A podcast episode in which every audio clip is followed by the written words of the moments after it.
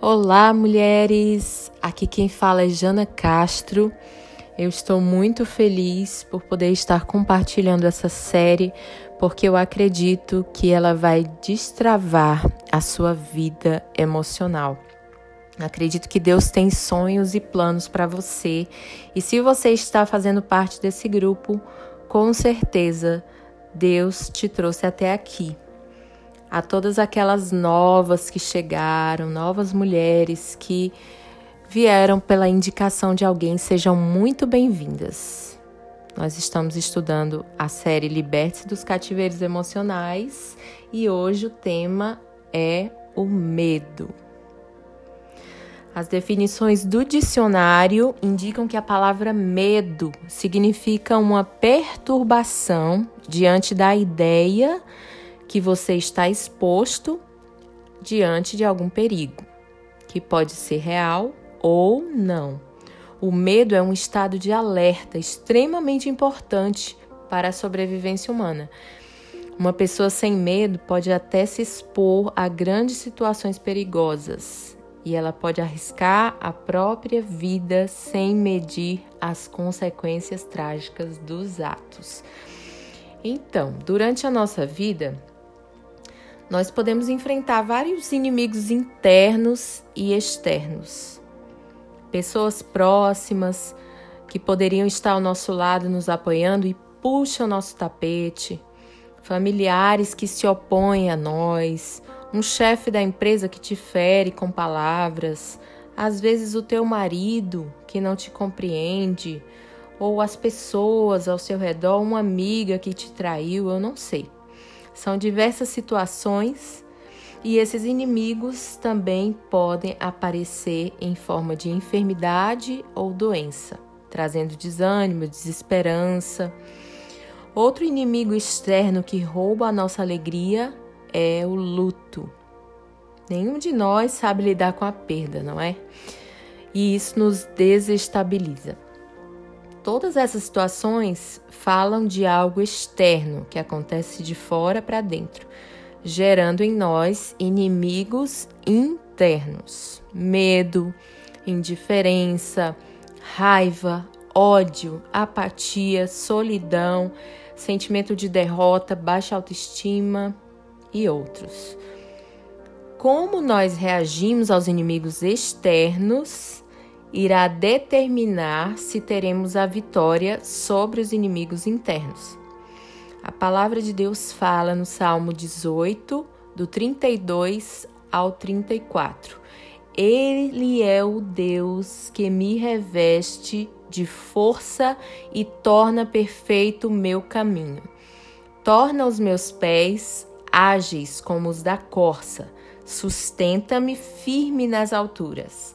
Ele treina as minhas mãos para a batalha e os meus braços para vergar um arco de bronze. Que bom saber que quando nós tivermos que lidar com esses inimigos, nós teremos Deus ao nosso lado para nos revestir de força e de coragem.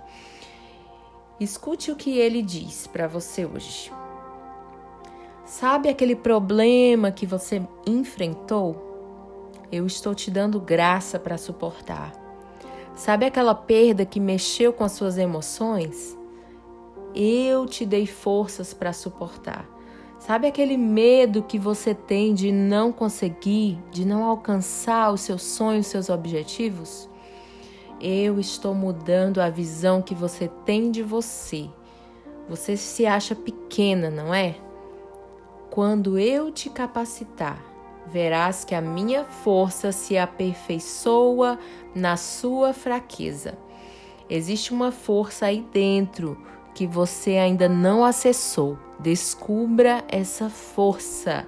Ela é tudo que você precisa. Que você descanse nessa verdade, daquilo que Deus diz sobre a sua vida. Um dia, conversando com meu pastor, eu me surpreendi com a frase dele. Fiquei até com raiva na hora. Eu, ele disse assim: se você não acreditar em você mesmo, nem Deus poderá fazer nada por você. Achei até que era uma heresia, porque Eu acredito que Deus pode todas as coisas. Mas, parando para pensar, eu percebi que era verdade. Deus nos dá o livre arbítrio. Ele não vai invadir sua vida e mudar as suas escolhas, sua vontade. E naquela época, eu estava enfrentando muita dificuldade por achar que os sonhos e os planos de Deus na minha vida não iam se cumprir. Então, eu comecei a encontrar várias desculpas para dizer que nada na minha vida ia dar certo. E dia a dia eu ficava lambendo as próprias feridas, dizendo para mim mesma que eu nunca viveria a plenitude de Deus. Eu tinha medo da derrota. Quando temos medo de não alcançar um alvo, nós nos paralisamos. E nem tentamos, porque o medo nos paralisa e ele nos torna covardes. Mas segundo Timóteo 1, verso 7 diz assim: Pois Deus não nos deu um espírito que produz temor e covardia, mas sim que nos dá poder, amor e autocontrole. Glória a Deus por essa palavra.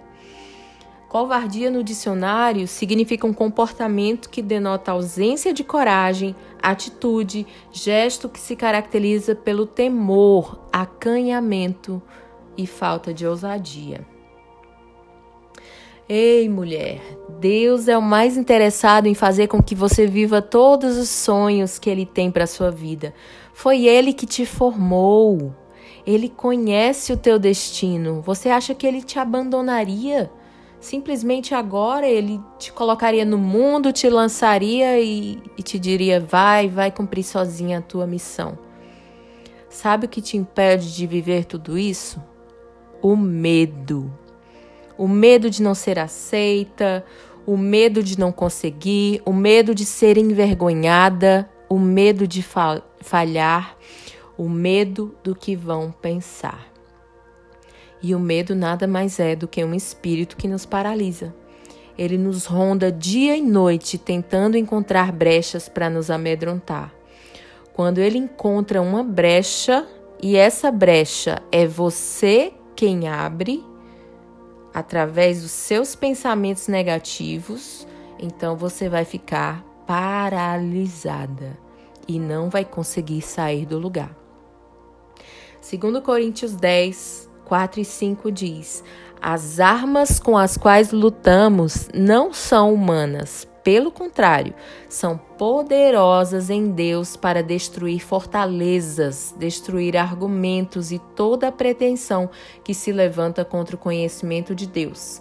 E levamos cativo todo o pensamento para torná-lo obediente a Cristo. Eu amo esse versículo porque ele me libertou quando eu tive depressão. Por quê? Eu comecei a minha depressão acreditando em pensamentos errados de derrota. Eu dizia: eu não vou conseguir me formar, eu nunca vou ser mãe. Eu tive ovários micropolicísticos, então passei uns quatro anos tentando engravidar, quase cinco anos e nada. E aí eu comecei com esses pensamentos. Alguns meses depois, eu estava em depressão. A minha depressão durou quase dois anos.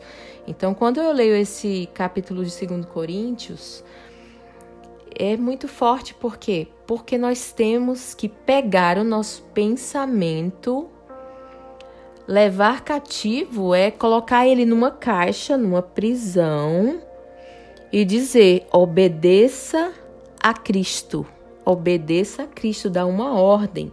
Porque se você deixar a sua mente vagando, pensando em várias coisas, você vai adoecer, você vai ter medo. E uma das tarefas do, do, nosso inimigo é fazer com que a gente não tenha consciência da nossa identidade, porque ele sabe o poder que temos se formos conscientes do que nós somos e do que podemos em Deus. Enquanto nós dermos a voz para esse espírito, ele vai ganhar espaço, nos deixando cada vez mais com medo e sem ação. Hebreus 4, do 14 ao 16 diz: Portanto, visto que temos um grande sumo sacerdote que adentrou os céus, Jesus, o Filho de Deus, apeguemo-nos com toda a firmeza à fé que professamos, pois não temos um sumo sacerdote que não possa compadecer-se das nossas fraquezas mas sim alguém que, como nós, passou por todo tipo de tentação, porém sem pecado. Assim sendo, aproximemo-nos do trono da graça com toda a confiança, a fim de recebermos misericórdia e encontrarmos graça que nos ajude no momento da necessidade. Aleluia! Nós podemos entrar, porque nós temos um sumo sacerdote que levou os nossos pecados e nós temos livre acesso. Se aproxime do trono da graça hoje com confiança, porque Ele vai te ouvir. Não sei qual é o teu problema, mas Ele pode resolver, Ele pode fazer o impossível.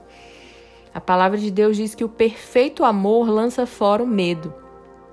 Então, à medida que somos aperfeiçoadas em amor, vamos confiando mais em Deus e naquilo que Ele depositou em nós.